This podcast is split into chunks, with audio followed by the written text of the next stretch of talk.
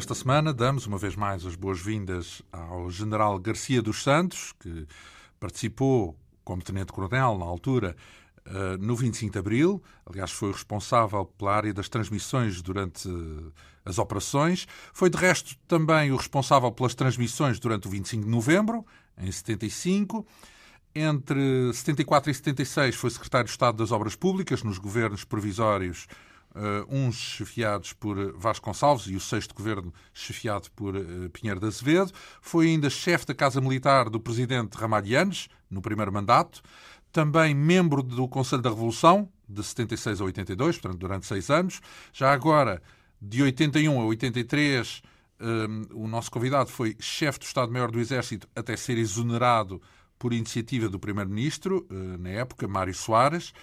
Eh, na semana passada eh, vimos como o 25 de Abril nasceu de uma espécie de um mal-estar entre os oficiais do quadro permanente eh, das Forças Armadas contra uma série de promoções de oficiais milicianos. Percebemos depois como é que esse problema implicou com o próprio regime como acabou por se transformar num, num, num, programa mais amplo para acabar com a guerra colonial, por um lado, e instaurar um regime democrático. Mel Antunes foi talvez o principal redator desse programa. Eh, o nosso convidado foi um dos cinco militares que no dia 25 de abril eh, coordenaram as operações no, no, quartel da Pontinha e desse ponto de vista, do ponto de vista militar, correu tudo como previsto. Já, já do ponto de vista político surgiram desde logo algumas, algumas divergências, nomeadamente face ao que pretendia o general Spínola, que dirigia a junta uh, uh, militar, a junta de salvação nacional, e que não subscrevia o tal programa desenhado pelo MFA. Antes de mais, eh, falámos do 25 de Abril, começamos agora a nossa conversa, vá lá, no dia 26 de Abril, porque lembra-me que falou da sua ida à Cova da Moura e de ter lá encontrado aqui uma grande confusão e muitos queriam reivindicar o seu papel uh, no, 25, no 25 de Abril. O que é que, que, é que fez nessa altura? Bom, uh, como é habitual nestas situações, aparecem sempre os espontâneos após qualquer coisa que se realize eh, e que se auto-intitulam como responsáveis por aquilo que foi o que se passou. Bom, e no caso, nesse caso, no dia 26 e 27, foi, era isso que estava a acontecer. Houve muita gente que surgiu, provavelmente no dia 25 esteve debaixo da secretária e depois no dia 26 e 27 apareceram como, como chicos espertos, eh, como heróis do dia 25 de Abril. Ora bom, e eu como não gosto dessas coisas e como não gosto, sobretudo não gosto de protagonismos, fui calma e tranquilamente para casa e deixei a alguém, que já não me recordo quem foi, a indicação de que fosse precisar alguma coisa que me chamasse. Ah, então, mas não participou logo naqueles dias a seguir? Tinha acabado de, de, de, de não, participar. Não, não participei em mais nada, porque, entretanto, e eu também já não me recordo, eh, embora eh, aqui no livro que escrevi é possível que esteja a data referida, eh, recorda-se que nessa altura a Junta de Salvação Nacional nomeou delegados para várias instituições. E então a mim nomeou-me como delegado da Junta nas companhias reunidas de gás e eletricidade, hum. onde eu estive durante cerca de um mês, um mês e meio, qualquer coisa assim no género. Uh, e isso porque uh, era necessário haver uma certa uh, coordenação daquilo que seria a eventual evolução desses organismos, nomeadamente, no meu caso, a CRGE. Eu quero dizer-lhe que considerei espetacular a forma como, na altura, a Comissão de Trabalhadores da CRGE se comportou e levou o processo eh, para a frente com grande cuidado. Em que sentido?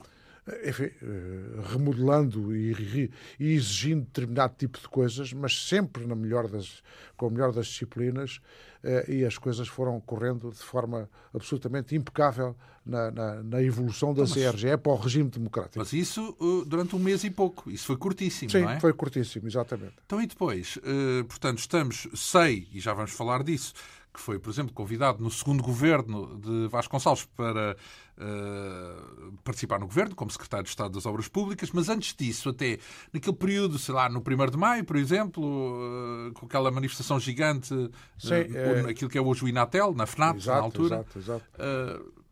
por onde é que andou? o homem que tinha lá estado na pontinha. Olha, se quer que lhe diga, não me recordo exatamente quais foram os meus passos. Eh, provavelmente estive tranquilamente em casa à espera que fosse solicitado para qualquer para o exercício de, qualquer, de quaisquer funções.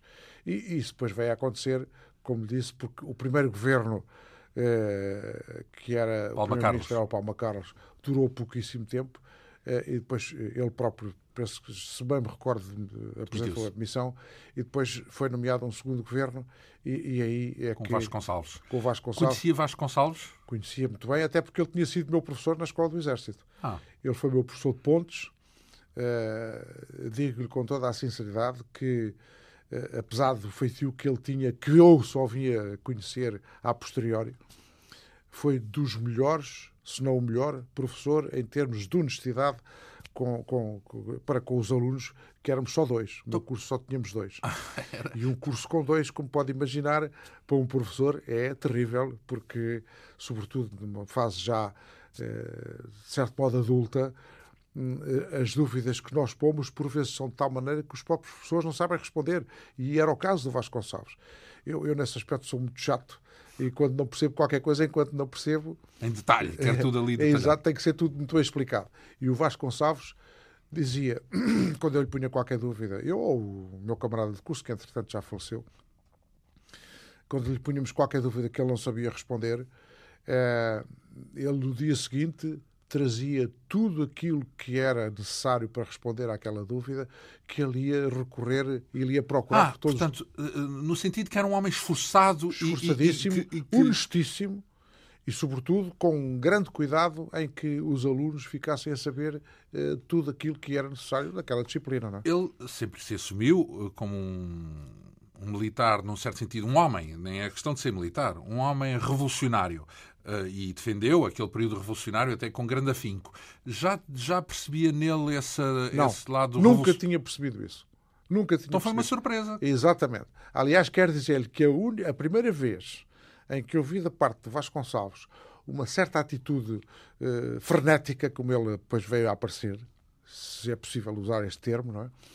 foi quando, no fim do curso, nós tínhamos exercícios finais que fomos fazer exercícios finais em Santa Margarida, e um dia houve lá qualquer coisa que já não sei, não me recordo o que foi, que ele perdeu um bocado as estribeiras. Uh, Permita-se-me o termo, não é? Uh, e, e, nessa altura é que eu fiquei espantado por ver naquele homem que nas aulas era tranquilíssimo aparecer com aquela, com aquela reação que depois veio a ser o normal dele. A marca, a imagem de marca. A marca, a marca d'água dele, digamos assim. Uh, então, mas não foi para o governo convidado por ele diretamente, ou foi? Não, não, não, não. não. Então. Eu fui convidado por ele, por um homem que era uh, o José Augusto Fernandes, que era também oficial de engenharia, mais velho embora. Eu julgo que ele era um ano mais velho que o, que o Vasco Gonçalves. E que era o ministro do Equipamento Social e do Ambiente, uh, desse governo de Vasco Gonçalves. E esse, esse, esse coronel, era coronel à altura, eu tinha-o conhecido na Guiné quando ele foi uh, diretor do, do Serviço de Fortificação e Obras Militares na Guiné. Eu conheci-o nessa altura. Mas para cá até é estranho, porque a sua, o seu papel aqui era secretário de Estado das Obras Públicas. Pois, mas disse-me que a sua área de engenharia foi mais para as transmissões ou para as telecomunicações não, não, não, até. Vamos lá ver. O nosso curso de engenharia era tudo, tinha, é? como base, tinha como base a engenharia civil. Ah.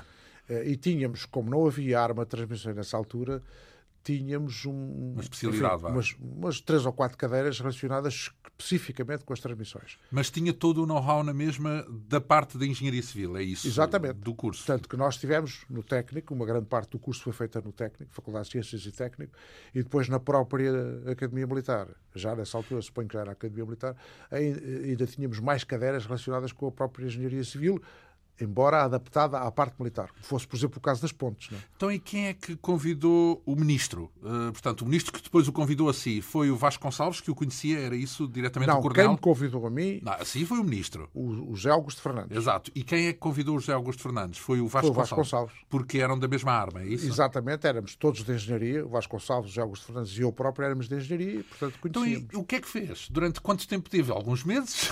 não foram muitos? Porque não, porque eu fui para secretário de Estado das Obras Públicas em 74 ainda. E esteve lá quê? Um ano ao todo com os dois anos, todos? 74 dois anos. a 76. Então, e o que é que teve, que memórias é que guarda dessa experiência governativa? Terrível. Memórias terríveis. então. Porque era uma Secretaria de Estado que tinha a módica quantia, entre aspas, é? de 14 direções-gerais, desde as estradas aos aeródromos, uh, às construções escolares, às construções hospitalares, tudo isso era da responsabilidade da Secretaria Problemas todos os dias, é o que podemos todos imaginar. Todos os dias. Ouça, eu cheguei a ter alguns dias da semana que não sabia que dia da semana era, porque eu não tinha nem sábados nem domingos. Não parava. Não parava. Aquilo não parava de modo nenhum em qualquer dia. Porquê? Também porque um dos grandes problemas que houve foi o desemprego. E no Alentejo o desemprego era de tal maneira que o recurso era obras públicas. É preciso lançar obras públicas para, para dar, trabalho, para dar trabalho ao pessoal que estava desempregado.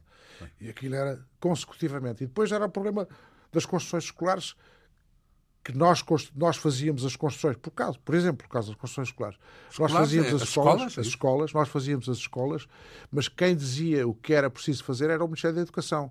Portanto, tinha que haver uma coordenação muito grande entre o Ministério da Educação e o Ministério das Obras Públicas. E, e, o caso da Secretaria de Estado então, Mas isso quer dizer que se construiu bastante nessa altura, é isso? Muitas. Muitíssimas escolas. Nem quero saber a quantidade. Eu, eu salvo erro, não quero exagerar, mas salvo erro, durante o período que lá estive, lancei a construção de 30 e tal escolas no país todo. Uhum.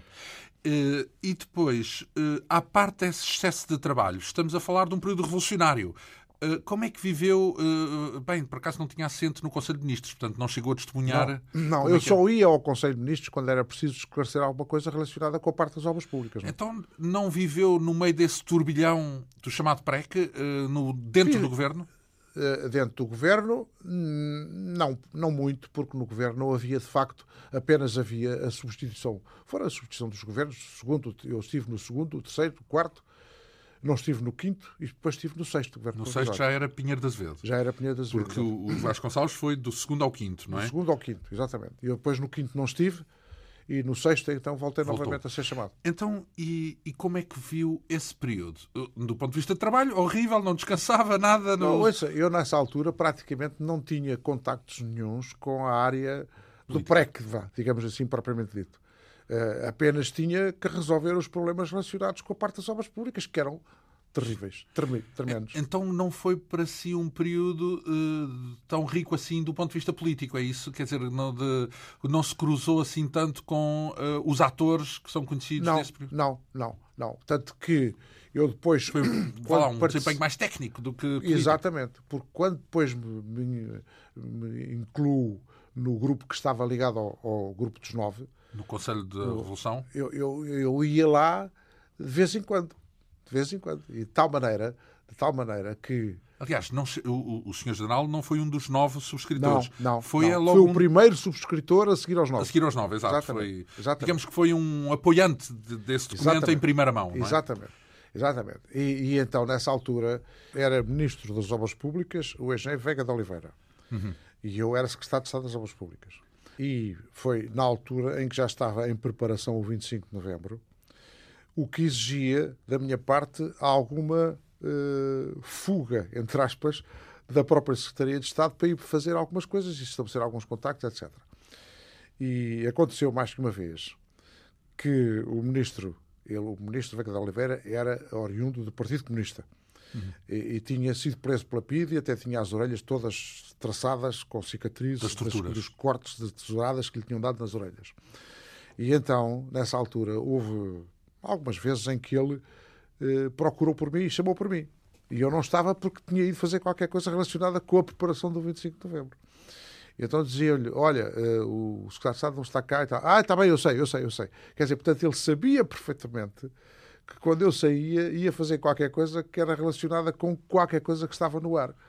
Mas nunca chegaram a falar sobre Nada, isso. Nada, nunca chegámos a então, falar. Então, e quem é que contactou consigo a propósito de 25 de novembro? Porque isso terá-lo de novo para a ribalta operacional, digamos assim. É... Bom, nessa altura. Já conhecia o Ramalhianos? Sim, não é? pô, eu conhecia o Ramalhianos desde 1953, porque entramos no mesmo ano para a Escola do Exército. Muito bem. É, Se bem e... que não eram da mesma arma, não é? Não, o Ramalhianos era de infantaria e eu era de engenharia. Mas conhecemos na Amadora, conhecemos razoavelmente bem. E, portanto, quando uh, começaram as reuniões que depois vieram a dar origem ao, ao documento dos nove. Eh, eu participei em muitas delas e, portanto, estava ao corrente do que estava a passar e do que era necessário. Tanto que a preparação. Porquê é que não foi um dos nove um dos subscritores, digamos, originais? Que não calhou? É isso? Hum, olha, Ou tinha divergências na altura não, não, não, não, que explicavam essa divergência? Não, não, não. não. É, provavelmente porque havia pessoas que estavam mais disponíveis para preparar aquilo e para estudar aquele assunto, o que não acontecia comigo, e portanto eu não fiz parte daquele grupo dos nove que foi o que fez a reivindicação. Mas estava ao corrente, no fundo. Totalmente. E, vamos totalmente. lembrar, esse grupo dos nove era um grupo que, depois do verão quente, uh, se, uh, percebeu que, é, portanto, era um grupo de moderados, de militares moderados, Exatamente. que encarava que não como concordava, caótico... Que não concordava com a forma como as coisas estavam a decorrer, e, portanto, com o pré que vá, digamos assim, e, e, que era necessário Mas só do ponto de vista das Forças Armadas ou do ponto de vista do regime, com, tendo em conta não, do ponto, do ponto, de vista do regime, do ponto de vista que estava, do que estava a acontecer no país. Uhum. Não era só exclusivamente. É claro que nas Forças Armadas também esse problema era, era, era extremamente sentido e visível a, enfim, a indisciplina que existia em, alguma, em algum setor das Forças Armadas. Foi testemunha dessa indisciplina? Não, porque, como eu lhe digo, eu já não estava, nessa altura, não exercia funções na área militar, não é? Uh, e então, o uh, que foi conhecendo, estávamos aqui a tentar perceber como é que entrou nesse, uh, nessa, nas operações do 25 de novembro, não é? Portanto, que foi Ramalhianes que o convidou, entretanto, ou era algum dos outros elementos do, do grupo dos nove? Não, eu fazia parte do grupo, porque repare, o Ramalhianos, o Mel Antunes, eu próprio. Uh, Vasco Lourenço. O Vasco Lourenço é muito mais novo, não é? Ah. Mas, portanto. Vitor Alves. Vitor Alves também é mais, era mais novo, já faleceu. Portanto, uh, éramos pessoas que tínhamos entrado para a Escola Exército na mesma altura, em 53. Uhum. Portanto, nós tínhamos sobretudo, uma visão da situação e porque estávamos, no fundo, muito entrosados com aquilo que era a ideia do 25 de Abril e não concordávamos com o caminho que as coisas estavam a, a, a seguir, porque era contrário exatamente àquilo que, estava ser, que tinha sido previsto no 25 de Abril. E qual era o problema? Vamos tentar identificar de uma forma simples e correta qual era o desvio que existia em relação a essa ideia original do 25 de Abril. Não, é, é, era, era, no fundo, uma, uma viragem à, à, esquerda mais revolucionária eh, e que estava a levar as coisas para uma, uma, uma, situação que não se coadunava em nada com o nosso país. Não? É? Mas o que é que foi decisivo? Foram as ocupações? Foram as nacionalizações? Tudo foi... isso. Tudo isso. Sobretudo, uh, uh, como é que eu ia dizer, a própria instabilidade que estava a viver-se no dia a dia no país e que levava a que as coisas não estivessem se encaminhassem exatamente para uma para uma para uma, para uma zona onde era impossível que o país sobrevivesse, não é? Ora bem, eh, depois do ponto de vista operacional, isso é, isso é do ponto de vista, se quisermos, quase ideológico, genérico, não é? Genérico, genérico. Mas depois há o lado operacional do 25 de novembro. Como é que vai parar uh, porque sei que também foi mais uma vez responsável pelas transmissões durante esse dia, mas como é que vai parar esse, essa. Há reuniões preparatórias? É Ramalhianos que o chama? Há, como é que é? Há, há reuniões preparatórias, há uh, a ideia de, do que é que se deveria fazer. Uh, e à última da hora decide-se que o posto de comando se vai instalar no regimento de comandos. Uh, daí que não havia nessa altura, tal como houve no 25 de Abril, uma ordem de operações concreta. Uh, e, portanto, uh, aquilo era quase que. Improvisado, é isso? Quase que resolvido em cima do acontecimento. Uh, com, com, enfim, com, com pessoas que tinham uma experiência lá larga de guerra, que tinham estado em África já por várias vezes, tinham feito várias comissões. Falamos de Jaime Neves, é isso? Jaime Neves era um deles. Sim. O Jaime Neves era um deles e, e, era uma das pessoas em quem se depositava a maior confiança no sentido de ter umas forças capazes de conseguir resolver qualquer problema que fosse necessário. Não é? Uh, quem é que estava no, na Amadora? No, no, no, regimento de comandos nesse dia? Estava o Ianes, estive eu, estava o Jaime Neves também. Uh, uma série de outros oficiais, uma série de outros oficiais. mas ligados sempre ao grupo dos nove, é isso? Todos eles ligados, ligados ao... ao grupo dos nove, exatamente. Então, e qual era a, a, noção? A noção era dominar, do ponto de vista operacional, era dominar, uh, prender alguém, dominar as, as os Não, quartéis é... mais uh, uh, caóticos? Qual é, foi a ideia? Era, era exatamente fazer com que as coisas entrassem num processo que não fosse aquilo que estava a acontecer, o processo revolucionário. Quer dizer, portanto, Sim, mas na prática significava o quê? Uh... Disciplinar no caso militar, disciplinar as unidades e disciplinar o funcionamento da instituição militar. Mas isso implicou alguma exoneração, por exemplo? Chegar a um quartel e dizer, olha, não é o senhor que manda, a partir de agora passa a ser o comandante aquele. O que é que no concreto... Pois, repare que eu não estava ligado à instituição militar. Ah. Eu estava, eu era secretário de Estado das Obras Públicas com, com 24 horas por dia, quase de Então essa parte militar foi mais Ramalhianos que Exatamente, exatamente. Ramalhianos e com um grupo de oficiais com quem ele trabalhou na altura. É? Portanto, a sua parte, foi, o seu contributo nesse dia foi mais de ordem técnica, isso para, por, por causa das A minha responsabilidade foi exatamente a mesma que foi no 25 de Abril, foi preparar as comunicações. E é claro que dado que a situação na altura era completamente do 25 de Abril, também o esquema das transmissões foi completamente diferente. Repare que não houve, tal como houve no 25 de Abril, aquilo que falámos da outra vez, que foi o anexo de transmissões, quer dizer, que as unidades sabiam e tinham nomes de código e tinham... Nós tivemos que recorrer, porque nessa altura não havia possibilidade de termos postos de rádio espalhados pelo país e ligações às unidades. Nessa altura que é? 25 de novembro? No 25 de novembro. Sim. Uh, uh, qual foi a minha, a minha solução? Foi recorrer à rede de transmissões da Guarda Nacional Republicana. E isto porquê? Porque, repare, nós na altura nem sequer sabíamos onde é que se ia instalar o posto de comando. E, portanto, não era possível montar as antenas, montar os equipamentos, fazer as ligações telefónicas, como foi no 25 de Abril. Não era possível. Teve que se adaptar. Teve que haver, tinha que haver uma solução que fosse posta a funcionar na altura, no momento, em qualquer local. O, o 25 de Abril foi preparado com antecedência de quanto tempo? Ou seja, no dia 24 sabia que ia haver o dia 25? Claro que sim. Quando, quando é que foi preparado, então? Eu comecei um a antes? preparar o anexo de transmissões cerca de uns 10, 15 dias antes do 25 de Abril. Então foi também uma data marcada com bastante antecedência. Exatamente. E quando foi para, para, para o início das, das, das operações, eu, na véspera, estive no quartel do Regimento de Engenharia a montar as antenas e preparei, como lhe disse no outro dia, na outra vez que, que falámos, preparei o lançamento de um cabo telefónico que fez as ligações entre o posto de comando na Pontinha e o batalhão, na altura, o batalhão de telegrafistas ali em Sapadores, onde nós tínhamos as centrais telefónicas todas montadas. No 25 de novembro isso não era possível fazer. Uh, isso do ponto de vista militar, do ponto de vista político, não acompanhou os meandros desse, dessa movimentação e, dessa, e não, dessas alterações? Não, não acompanhei. Por exemplo, como é que se fazia a ponte com a parte política? Porque haviam militares a, a preparar isso, mas estavam articulados com o Partido Socialista, se calhar com o PSD também, imagino eu, portanto, com os partidos que se opunham no, àquele clima revolucionário, digamos assim.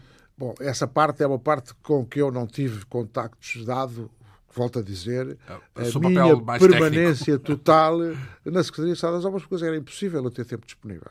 E, portanto, eu raramente participei em reuniões desse, do grupo. Por exemplo, não se encontrou com nenhum dos líderes políticos, com Álvaro Cunhal, por exemplo, ou com Mário Soares, não, com não, Sá Carneiro? Não, nada. Nunca, Freitas nunca, do Amaral? Nunca tive contactos uh, essa, na, nessa, área, nessa área. Uh, mas acompanhava-me. Imagino que Claro que eu estava ao corrente do ao que era preciso fazer sim. e, sobretudo, dos problemas que havia. Não é? Mas não foi interlocutor diretamente não, com essa nunca, parte política? Nunca, nunca, nunca. Quem foi o interlocutor? Então foi Ramalhianos, que foi para Ramalhianos e provavelmente algumas pessoas que ele tivesse contactado. Talvez o próprio Jaime Neves, não me admirava. Portanto, não, o Jaime Neves não era pessoa preparada para isso, não era pessoa que tivesse... Não, não é que fosse comandado, mas eu tenho a noção de que existia uma relação uh, direta, porque, porque ele como é que é dizer, que o conheciam bem, que era uma então, figura bem conhecida. do mesmo curso da, da, da, Amadora, da entrada para a Escola do Exército? Não, não, estou a falar dos políticos, com o Jaime Neves. Ah, sim. E, não sei, não sei se teria. Se era, mais, se era mais estritamente era militar. mais profissional, era mais, ele era comando, não é? E, portanto, tinha a confiança do regimento de comandos, daí que tenha sido lá que nós nos instalámos. Uhum. Mas também não eram todas as tropas de comandos que estavam com ele, não eram todas. Porque ele já não estava nessa altura no comando do regimento. Ora bem, depois disso, o, o que é que acontece? Porque depois vai parar ao Conselho da Revolução. Como é que está a sua entrada no Conselho da Revolução? Ora bem, eu entrei para o Conselho da Revolução, salvo erro, eh, já depois em 76, quando fui chefe da Casa Militar do, do IANES. Já mais por inerência, é isso? Quem era o chefe militar era por inerência membro do Conselho da Revolução? Não, éramos, eram escolhidos, eh, os chefes militares eram por inerência. Os restantes membros, o Conselho da Revolução tinha 20 e não sei quantos membros, já não me recordo quantos eram ao certo. Os chefes militares eram por inerência. Depois havia muitos, outros, muitos outros membros que eram ou designados ou propostos e, então, e como é que vai parar? Então, antes disso, primeiro é chefe da Casa Militar do Presidente de Anos. Como é que se dá esse processo? Participou na campanha dele, por exemplo? Naquela Totalmente. Camp... Hein? Totalmente. Fui eu que a preparei também. Então, foi, foi o diretor de campanha? Não fui diretor de campanha, mas fiz muita coisa na campanha, não é? Por, nomeadamente, e, por, por, exemplo, as instalações que ele teve eh, para montar toda, todo o seu processo, que, eh, se bem me lembro, eram. Estamos a falar sedes de campanha, é isso? Sede da campanha, foi eh, ali num edifício que estava ainda em construção, junto à Saldanha. Eh, e eu conhecia o construtor, o edifício ainda estava na parte final de, dos acabamentos, e, portanto, esse construtor cedeu-nos, ou dois, ou três, ou quatro andares, já não me recordo, que tiveram que ser, eh, enfim, acabados de forma mais ou menos à pressa, para que se instalasse lá toda, toda a sede da campanha. Não? É? Então, mas vamos lá ver, antes disso, porque ainda há a noção de ele ser candidato às presidenciais. E como é que foi? Ele convidou previamente para o acompanhar na campanha, para o apoiar na campanha? Como é, como é que se deu a sua aproximação no concreto ao general Ramalhianes? Bom, não era preciso haver aproximação em concreto porque nós éramos conhecidos desde 1953 e tínhamos trabalhado em conjunto e tínhamos feito. É lá ter muitos conhecidos que não, não, não tiveram no seu papel, não, não é? Claro, Portanto... e, e repara, o facto de sermos de armas diferentes, ele fez cinco ou seis comissões em, África, em Macau e Timor, etc. Uh, portanto, não, nem sequer durante a vida, a vida, desde que saímos da escola do Exército até, até 74, nem sequer tivemos convivência praticamente nenhuma, não é? Uhum. E, mas éramos amigos de longa data. E, portanto, é por aí que as coisas começam, uh, dada a aproximação até inclusive do próprio grupo dos nove. Uhum. Porque um elemento fulcral nestas questões todas foi o Mel Antunes, que também era do mesmo curso que nós. Por quê? E fulcral em que sentido? Porque, repara, o Belo Antunes entrou quando nós entramos para a Escola de Exército em 1953. Tinha, na altura, 18 anos, como nós. E já nessa altura tinha uma cultura política que nenhum de nós tinha. E daí ele até, inclusivamente, não, a vocação dele não era ser militar, mas era seguir para uma carreira que não fosse a militar. Dadas as limitações eh, que a família dele tinha em termos pecuniários e financeiros, sobretudo, ele teve que optar por, fazer a, por seguir pela carreira militar. Mas como era um indivíduo extremamente dotado e culto, eh, ele foi sempre tido e considerado muito por nós na, na, na concepção destas discussões todas. Não é? uhum. Mas foi ele que, aproximou, que o aproximou a si uh, dos generalianos? Não, não, não, não. não. Já nós, se conheciam, Já se conhecíamos todos da mesma maneira. Então, e é? depois, recorda-se como é que se dá essa entrada na campanha dele? É ele que lhe pede, não, para participar na campanha? Ou é uma coisa mais natural do que isso? Vai acompanhando e. Ora bem, eu julgo que, dada a minha ligação à parte da engenharia civil uh, e dados os meus conhecimentos na área civil, talvez tenha sido por aí, eu não posso recordar-me já concretamente como é que as coisas passaram, mas talvez tenha sido por aí que eu o auxiliei na, na obtenção da sede da campanha, na, na, no, no, lançamento das coisas e da preparação de toda a parte de, de infraestruturas, etc., que uma campanha necessita. Fez a volta ao país com ele? Não. Uh, em algumas coisas fiz, noutras não. Não foi para o Alentejo, aquela famosa cena que ele andou em cima da, em, não, em cima não, da Diana. Não, não se esqueça que eu nessa Citroën. altura continuava como secretário de Estado das Obras Públicas. Está, eu só saí de secretário de Estado das Obras Públicas quando foi quando os governos passaram definitivos. Não? É? Então, mas e depois ele ganha essas primeiras eleições, tem o apoio do PS, do PSD e do CDS, uh, eh, ganha a primeira volta e depois, nessa altura, antes dele ganhar, já tinha a noção de que iria trabalhar com ele se ele fosse sim, eleito? Sim, sim. Sim, sim. De imediato ele me convidou para chefe da Casa Militar.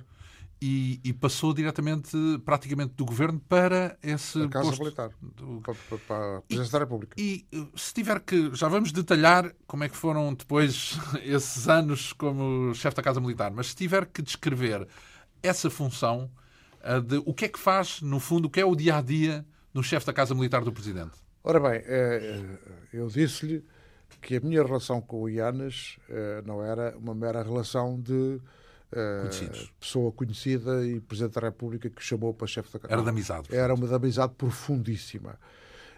E, portanto, quando ele me convida para chefe da Casa Militar, eu vou desempenhar funções não apenas como chefe da Casa Militar e com as responsabilidades do chefe da Casa Militar, mas muito para além disso. O que é que são as responsabilidades padrão de um chefe da Casa Bom, Militar? Portanto, o chefe da Casa Militar tem. É a ligação às na altura, Armadas, não sei como é que é agora. Sim. Na altura tinha três assessores, que era o, o, militar do Exército, o militar da Marinha e o militar da Força Aérea. E os próprios ajudantes, os três ajudantes do, do Presidente da República.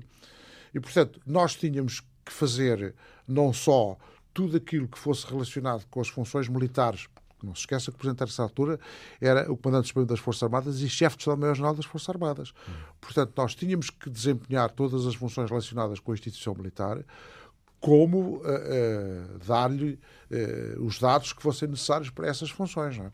Mas, para além disso, eu, como tinha um relacionamento com ele completamente fora desse, desse hábito, eu fiz, eu assistia a todas as reuniões que ele tinha com os partidos políticos e não só, não é? Daí que eu tenha relatado as 79 reuniões enquanto estive lá. O livro de Memórias, de resto precioso, e é esse livro. É de... o segundo volume. É das... Ah, o segundo, porque são dois volumes. São este dois que volumes. temos aqui é o primeiro volume, Memórias Políticas, e depois há um segundo volume um segundo, com a narrativa desse. E anos e os partidos. Muito bem.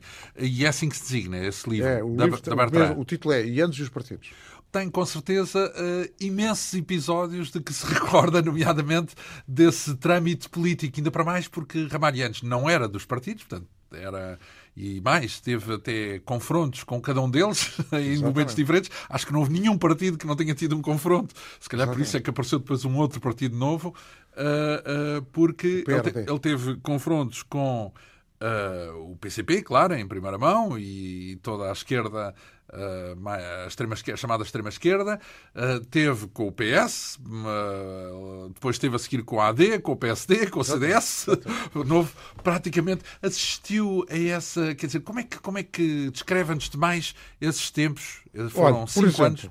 Por exemplo, eu posso dizer-lhe, e não me custa nada contar isto porque não é. Não é aliás, está, eu suponho que está relatada nesse meu, nesses meus livros. É, o, o uma das coisas que pensou numa determinada altura foi fundar um partido político. E fundou o PRD, Partido Renovador No segundo mandato, isso não estava lá o Sr. General. Eu Ele... estive no segundo mandato. Esteve no segundo mandato como chefe da Casa Militar também? Não, só acompanhou no primeiro mandato. Eu estive. Eu, Está, era, era próximo dele. Pois, eu fui no segundo mandato, fui para chefe de Estado-Maior, em 81. Portanto, ele saiu Uh, ainda participei na segunda campanha, Sim. ainda estive e depois fui para, para chefe para chef de Armada do Exército em 81. Então, mas uh, a formação do PRD dá-se nesse segundo mandato e acompanhou-a na mesma de perto, eu, é isso? Eu não sei se foi no. Bom, vamos lá ver. Eu não sei exatamente em que altura é que ele criou o PRD, mas ele tinha essa ideia já há muito tempo. E várias vezes me falou nela. Ainda no primeiro, ainda ainda chefe... no primeiro mandato. Sim. E eu disse-lhe várias vezes: não te metas nisso, porque tu não tens feitio nem características de, política, de político partidário. E não tem. E, portanto, tu vais fazer uma coisa dessas e dá um buraco, com certeza, e vais criar uma situação muito difícil para ti. Não, não sei quem vai. E acabou por fazer o partido, o partido Renovador Nunca, nunca o chegou a dirigir. Teve... Mas pronto, Hã? nunca o chegou a dirigir. Não, não é? foi, foi, aquele senhor Henrique. Sim, exato. Mas em Santarém, sim. Em Santarém. Uh, mas fundou o PRD, que até teve 18,4% ah, de. Rachou o PS ao meio? Pronto, teve, uma, teve uma votação bastante. O que acontece é que acabou por ser um partido que depois, suponho que foi nas segundas eleições ele foi, caiu brutalmente e desapareceu. Porque o Ianes não tem características, nem, nem, nem, nem, nem capacidade, nem, nem feitio para ter para exercer funções de, de caráter partidário. Não tem. E eu tantas vezes lhe disse isso, ele nunca acreditou e depois acabou por dar buraco, como, como se sabe. Não. Então, como é que descreve, genericamente, depois já vamos ao detalhe, genericamente essa experiência como chefe da Casa Militar do Presidente da República? Foi um trabalho, o outro descreveu como horrível, o de Secretário de Estado não, das Obras Públicas. Horrível no sentido de, de trabalhoso, trabalho, exato. Trabalhoso. E, e, o de chefe da Casa Militar da Presidência da República? Bom, primeiro, uh, uh, eu quero salientar o grau de confiança que existia entre o Ianes e mim, e eu próprio. Eh, é claro que isso resulta da, da, da amizade e da, enfim, da relação que nós tínhamos, já mesmo antes de ele ser Presidente da República. Eh, isso levou a que eu, como chefe da Casa Militar, e volto a dizer, a repetir isso que já tinha dito há bocado, eh, eu presenciei e estive e participei em 79 reuniões que ele teve com os partidos políticos e com entidades que estiveram presentes. Acompanhou tudo de perto? Acompanhei tudo de perto e, e tomei apontamentos dessas reuniões. E foi interessante, instrutivo para si? Muito, muito. E, sobretudo, eh, era uma coisa que normalmente não aconteceria com qualquer chefe da Casa Militar noutra situação completamente diferente. Então, e porquê é que foi interessante? O que é que, o que, é que lhe chamou a... O que é que o atraiu do ponto de vista das suas Sobretudo porque eu passei a ter um conhecimento muito detalhado daquilo que era a vivência uh, da política no país, para além daquilo que era a presença da República. Então, mas há um pouco aquela ideia, falo dentro do senso comum, bem entendido, de que a política é um mundo cão. Que... E é, se não tenho qualquer dúvida. E é. ah, é. E é. A testemunha desse, não, olha, desse só para, só para reforçar essa ideia, eu digo-lhe assim: eu, a certa altura, fui eh, chateado, e passo o termo, entre aspas, por N pessoas para me candidatar à presidência da República. Para ser candidato à presidência da República. Nomeadamente eh, pelos partidos políticos. Vários partidos políticos me chamaram para me forçar a isso. Depois do Ianes, bem entendido, não é? Depois do Ianes. A seguir ao Ianes, para me candidatar a seguir. Ele próprio fartou-se de me chatear para eu me candidatar. E eu nunca quis. Por quê? Porque não tenho feitio para a política. Eu não sei ser político. E, portanto, eu já sabia, até porque, sabendo como funcionava um Presidente da República, eu sabia perfeitamente o que é que me esperaria numa casa, numa situação daquela. Então, e o que é que lhe esperaria? Portanto, como é que define essas funções? O que é que elas têm de que não cola Ouça, consigo de todo? Naquela altura, o Presidente da República tinha umas funções que não são as que hoje tem eram completamente diferentes. O Presidente da República intervinha em, muito, mais. muito mais na vida política do que há hoje as funções do Presidente da República. Então, e dessa parte, o que é que o incomodava? Uh, o Porque é que... eu não tinha feitio para ser político e eu não tinha feitio para exercer um cargo que tinha profundamente uh, uma, uma, uma, uma, relação política com a vida do país todo. Mas isso significa que hum, aquilo que testemunhou, aquilo que viu nos políticos que estavam no ativo na altura, desgostou? É isso? Muitíssimo. Porque? Porque eu não tinha feitio para ser aquela. Não, não. Desgostou naquele sentido em que ficou desiludido com. com em a... alguns casos fiquei muito desiludido. Com a qualidade dos políticos, é isso? Com a qualidade dos políticos, nomeadamente. Mas, eu agora quero corrigir eh, um pouco aquilo que disse. Nessa altura, os políticos eram pessoas já de alguma idade, com alguma experiência e que, portanto, tinham vivido, nomeadamente antes do 25 de Abril, situações que lhe permitiram aprender muita coisa. Não é o caso de hoje os políticos hoje são pessoas que nunca têm, não tiveram experiência nenhuma, que são muito jovens, eh, para não dizer outra coisa, não é? E, e portanto, acredita que ainda são piores hoje do que são, eram na altura? São é piores do que eram na altura, sem qualquer margem para E na altura já acha que não eram bons? É isso? Não eram bons pelo seu feitio, não era porque não tivessem conhecimentos para o efeito. Porque eram pessoas que, nomeadamente, que tinham uh, no anterior regime, que tinham tomado posições uh, contra o regime, que tinham feito certas e determinadas coisas, uh, e hoje isso não acontece. Hoje os políticos já não, têm, não são nada desses. É? Ora bem, se pensarmos que acompanhou o primeiro mandato de Ramalhianes, salvo erro, o primeiro-ministro foi o que decorreu das eleições em 75, de ter uma maioria relativa na Assembleia, Mário Soares. Mário Soares, Soares. primeiro-ministro. Primeiro-ministro, salvo erro, de um governo minoritário, claro, porque ele só fez uma vez uma coligação com o CDS. Com o é? CDS. Mas então. E foi nessa altura que houve. Eh, conheceu Mário Soares pessoalmente, então? Uh, sim, eu conheci-o praticamente nessa altura, não é? hum. e, Foi um dos tais eh, políticos com quem tinha dificuldade em lidar? Uh, na altura, não. A posteriori vieram problemas complicados. Nomeadamente foi ele que o exonerou. Como, foi ele que me exonerou por causa da, da antipatia que tinha para com os jornalianos, com o Presidente da República. Ah, apanhou por tabela, é isso? Exatamente, porque eu tinha uma relação muito forte com o Ianes e, portanto, o Sr. Mário Soares sabia que ao atingir-me a mim, atingia o Ianes. Uhum. E porquê é que esta coisa toda nasce? Nasce por causa do tal governo de coligação, em 76, do PS com o CDS. Porquê? Porque o CDS, a certa altura, como se recorda com certeza, uh, desfez a coligação e os generalianos, quanto a mim bem, achou que se tinha sido desfeita a coligação, o governo tinha acabado. E, portanto, tinha que exonerar o governo e, e, e, promover novas eleições. Fez isso. E o Mário Soares não. O doutor Mário Soares ficou pior que estragado, porque disse aos generalianos que era capaz, sozinho, e que só com o PS, de, fazer, de governar o país. Mas não tinha maioria? Não, não, não era, um, era, era um problema que não estava fundamentado na situação que tinha dado origem àquele próprio governo. Não sei se me faço perceber, quer dizer, o governo era de origem. Portanto, digamos que ou Ianes, para, para ramar Ianes, ou havia um governo maioritário, ou então era melhor convocar eleições. Exatamente, e o governo maioritário que havia na altura era uma coligação que estava desfeita, e portanto, nessa altura, o governo tinha, tinha desaparecido. E ele, ele, Ianes, entendeu, e quanto a mim muito bem, que era preciso fazer novamente eleições. E o Dr. Mário Soares achava que não. Mas isso, isso estamos a falar. Uh, porque 76. eu recordo-me que houve dois momentos onde. Uh, em 76? É o segundo governo. Pronto, porque depois ainda há um governo do Bloco Central. E também é com Ramalhianos. Sim, mas isso é depois. Mas é depois. Já é depois. Este era, é, é, é, é o segundo então, governo e foi constitucional. Aí que começou a querela política entre, entre Mário Soares e o, e o Ianes.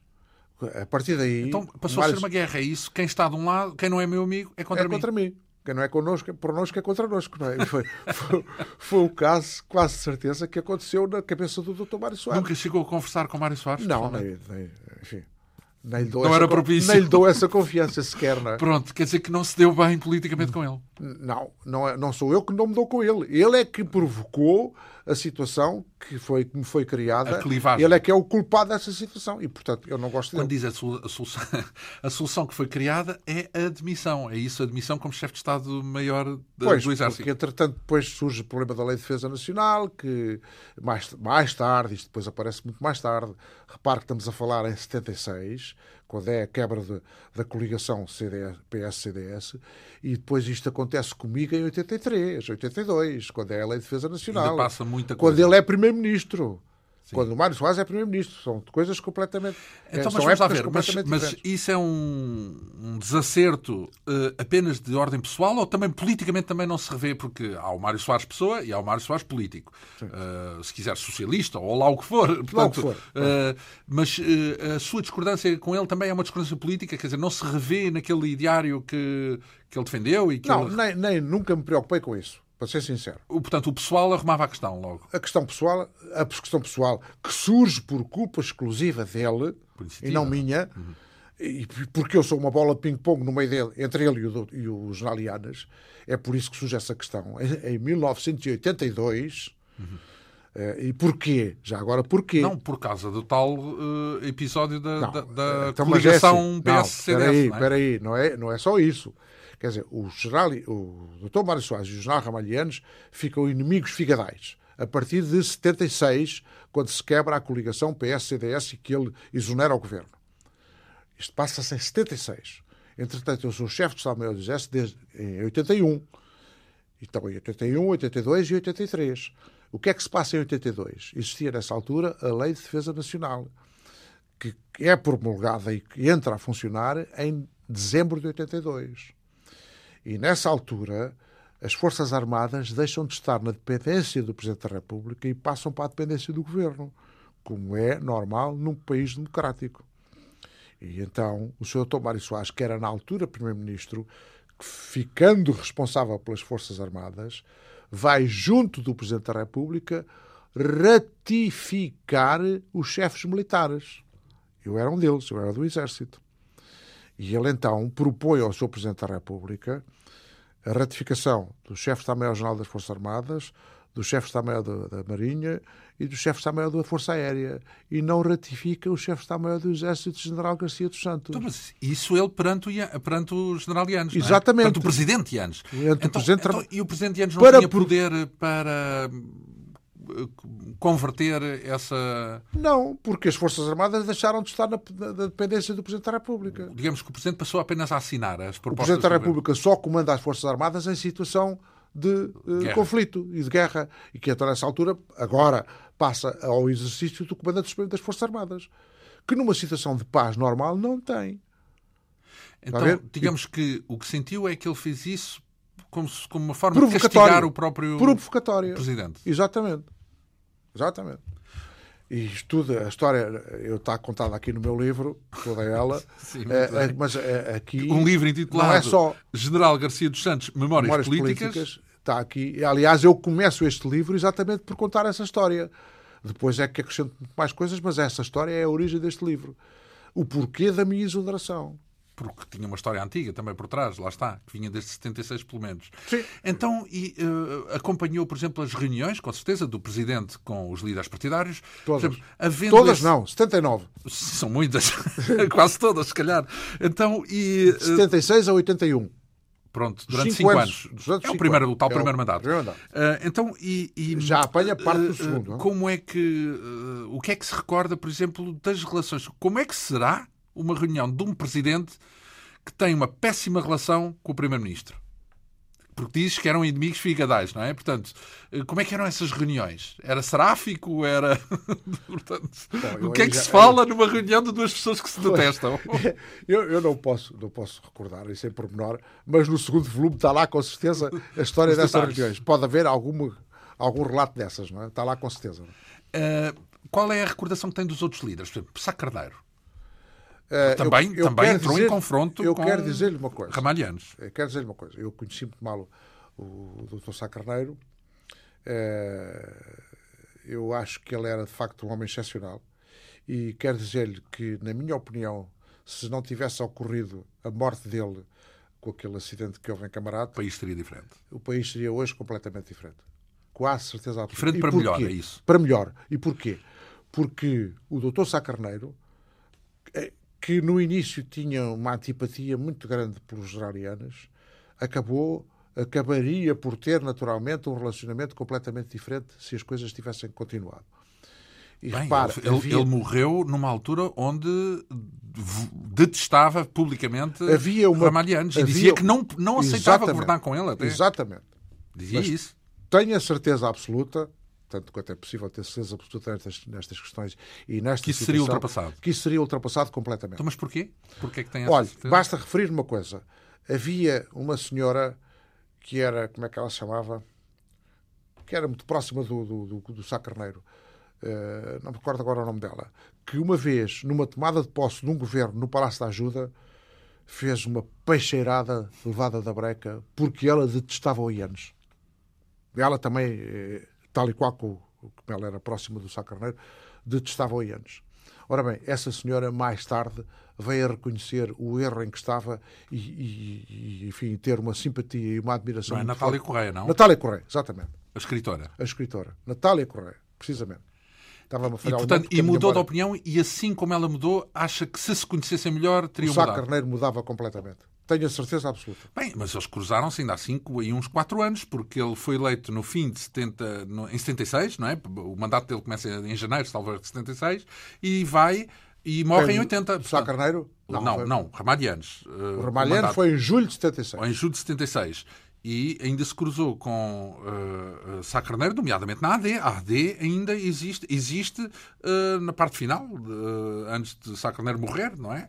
Portanto, estão, ele morre como uh, primeiro-ministro. Acho e... que era primeiro-ministro na altura. Era, já, já, já era primeiro-ministro, não é? E era o Omar. O... E, e, e, nessa altura não há dúvida nenhuma de que o, relato histórico indica que havia um conflito dramático. Aliás, ele dizia que não aceitaria, mesmo com uma maioria, não aceitaria ser primeiro-ministro com Ramalhianos. Mas mesmo assim, acha que eles eu, podiam entender. Eu acho que sim, acho que sim. Então, se calhar, não se surpreendeu quando Cavaco Silva se deu bem com Ramalhianos, porque acabaram por estar bem. Uh, bom, quer dizer que o professor Cavaco Silva tem um feitio completamente diferente do que tinha o Sá Carneiro, não é? Sim. Uh, Mas deu-se bem uh, com ele e era do mesmo partido, não é? Quem? E mais, foi ministro. Sim, sim, sim. Sá Cavaco Silva foi ministro. fazer a rodagem do carro, não era? sim. Então, mas já não chegou a ser testemunha dessa época com. Porque isso já estamos. Com quem? Bem, mas com Cavaco Silva, em não, 83. Não, não, não, não, não, nunca mais. Não. Pronto. Nunca mais se meteu na política, é isso? Uh... Não, como lhe disse há pouco, eu não gosto da política. Não tenho feitio para a política, nem, nem, nem, nem, tenho qualquer vocação para ser político. Portanto, não tenho nenhuma, nenhuma, nenhum interesse, nem nenhuma paixão por ter qualquer relacionamento com a parte política. Falávamos de Mário Soares, já percebemos que não se estão mesmo nada bem, ou não. pelo menos não gosta dele, de uma forma simples, foi o que aqui disse. Uh, tinha uma admiração por uh, Sá Carneiro, então, e Álvaro Cunhal? Porque foi um grande protagonista também desse período. Também tinha uma grande admiração por ele. Acho que era um homem excepcional. Em que Enfim, sentido? Não tinha nenhuma como é que proximidade política. Uma proximidade política, que aquilo que ele era uh, não, não, não, não, se coordenava com a, maneira de, com a maneira como eu penso as coisas, mas era um homem de facto excepcional. Tive a oportunidade, foi um, foi um dos que me pressionou Uh, para eu ser Presidente da República, para me candidatar à Presidência da República a seguir à saída do Ianes. Foi um deles. Uhum. E tem boa impressão dele porque qual, qual é, qual é a Acho que era um homem extremamente inteligente, era um homem extremamente culto, uh, enfim, tinha pensamentos políticos e, e concepções políticas que não se coadunam com as que eu tenho e com as que eu tinha na altura, pouco mais ou menos. Mas respeito-o pessoalmente, é isso Muito, muito, muitíssimo. Eu, há uma coisa que para mim é sagrada. o facto das pessoas pensarem politicamente de forma diferente da minha não significa que eu antipatizo com elas. Eu simpatizo com as pessoas por aquilo que elas são. O que pensam politicamente não é tem nada questão. a ver com isso, é, são outras questões. Podemos discutir, cada um ter as suas ideias. Agora, eu não tenho nada a ver com a situação. Com a, não, a falamos forma... mais na ação política, ou seja, não é tanto nas ideias porque e mais na ação. Portanto, eh, quando vê um político ter um comportamento que, com o qual não pode estar de acordo, por razões pessoais. Eh, e foi, eh, é disso que estamos a falar, porque foi uma testemunha pessoal, isto é, viu e acompanhou essas reuniões que havia com todos os líderes partidários, e nomeadamente com o PCP, via a lista das suas reuniões e, até salvo erro, a maioria, acho que a maior, a maior, sei, a maior, a maior quantidade de reuniões foi com, com, o Partido Comunista Português. Não disse se foi não com sei, Álvaro Cunhal, mas até podemos presumir que sim, não, mas, na, com o Presidente. Na, na, é? lista, na, na, no, no, detalhe dessas reuniões está as pessoas que estiveram presentes nessas claro. reuniões. Então, e, e, do CDS, qual é a imagem que faz? Naquela altura era Freitas do Amaral? Freitas do Amaral, que eu considero também ser uma pessoa... E Mar da Costa? Excepcional. Também. E o Mar da Costa, então, era uma pessoa excepcional também. Uh, enfim, lá está a tal coisa. Tem ideias com que eu não concordo. Tal como não concordo com as do, concordava com as do Cunhal, também não concordo com, as, com algumas das pessoas que são do CDS. Uh... Então, mas podemos é concluir que, se calhar, a maioria dos políticos até os respeita. Uh, portanto, não tem uma, opinião assim tão negativa. Não, ouça, eu respeito-os como pessoas. Sim. Agora, nas atitudes e nas formas como funcionam, posso respeitar ou não, tudo depende da forma como as pessoas atuam, não é? Ora bem, os minutinhos que nos sobram para falar do Conselho da Revolução, porque foi membro do Conselho da Revolução Uh, no, até, ao, até, até à sua extinção. Até, até extinção. Uh, como é que descreve esse trabalho no Conselho da Revolução? Foi interessante também de, 80, de 76 a 82? Uh, acho que sim. Acho que sim. Em que porque sentido? nós tínhamos nessa altura um conhecimento muito profundo do que era a situação clara do país.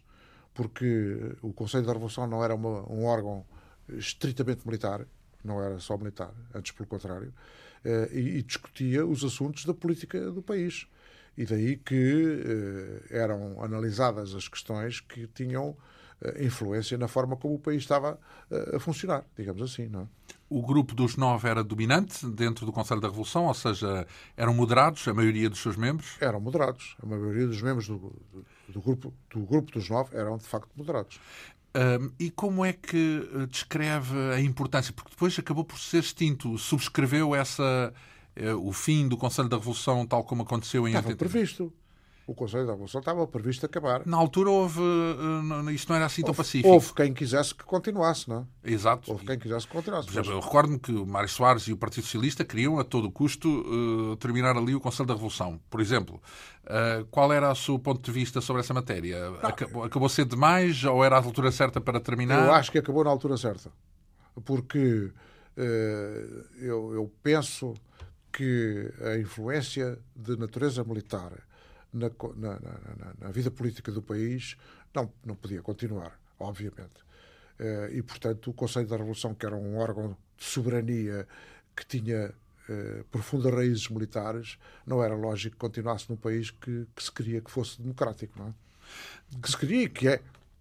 Dentro do Conselho da Revolução, quais foram as personalidades que achou mais determinantes e mais uh, importantes para o desempenho cabal das Mela Tunes.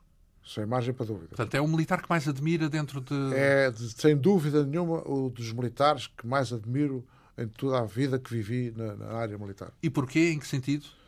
No tal Primeiro, só? Que eu conhecia-o muitíssimo bem, porque ele, eh, entramos ambos no mesmo, no mesmo ano para a Escola do Exército, estivemos ambos no mesmo compartimento durante o primeiro ano. Ele era o número 6, eu era o número 8. Portanto, vivemos praticamente durante o ano. Relações de amizade, não apenas. Profundíssima. Não apenas uh, do ponto de vista de, vá lá, intelectual, como intelectual. Também, mas. Intelectual eu admirava-o imenso, mas como pessoa também tinha por ele uma grande admiração. Salgueiro Maia, por exemplo. Uh, não sou muito simpático em relação ao próprio Salgueiro Maia. Porquê? Primeiro, é muitíssimo mais novo, não quer dizer que isso tenha qualquer uh, razão que, que, que condicione meu, a minha simpatia por ele, mas porque, de facto, e para ser, enfim, concreto, quando foi do, do 25 de Abril e ele estava uh, na situação de responsável pelo que estava a passar no Lar do Carmo, foi muito difícil convencê-lo a entrar e a, a, forçar a entrada no quartel do Carmo. Ai, mas foi o, o senhor general que o tentou convencer, é isso? Eram as pessoas que contactavam com ele Podia diretamente. ser o hotel, por exemplo. Podia ter sido o hotel, agora não me recordo quem foi. Mas falou com ele diretamente. Com quem? Com o Salgarmé? Sim. Não, não. Eu, mas eu estava no, no, no, no, no posto de comando e, portanto, assistia a toda essa situação. Foi muito difícil que ele decidisse eh, tomar eh, a posição que veio a, a- a a assumir.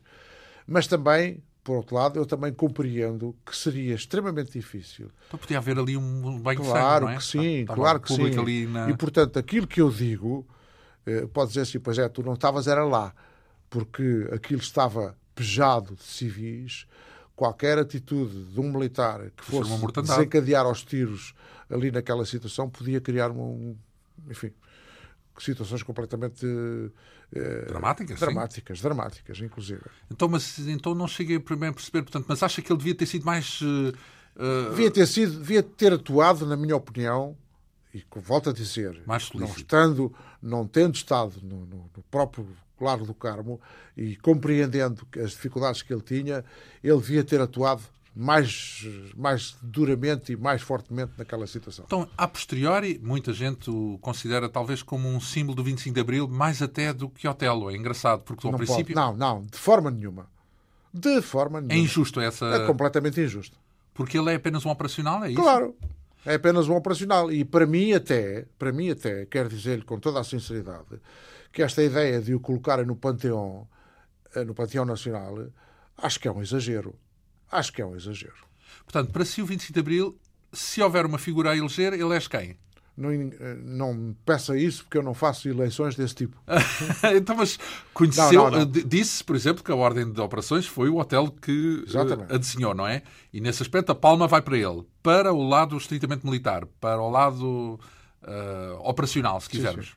Mas não encontra um símbolo, talvez mais Mel Antunes, seria isso? Um símbolo Mais Mel Antunes. Mais Mel Antunes. Mais Antunes. por causa do ideário, da ideia. é? Absolutamente. Porque, repare, que as operações militares tiveram um substrato de natureza política. E esse substrato de natureza política foi integralmente, eh, digamos, foi o responsável integral por, essa, por, essa, por esse substrato. A ideia Antunes. que era bela, portanto. Exatamente.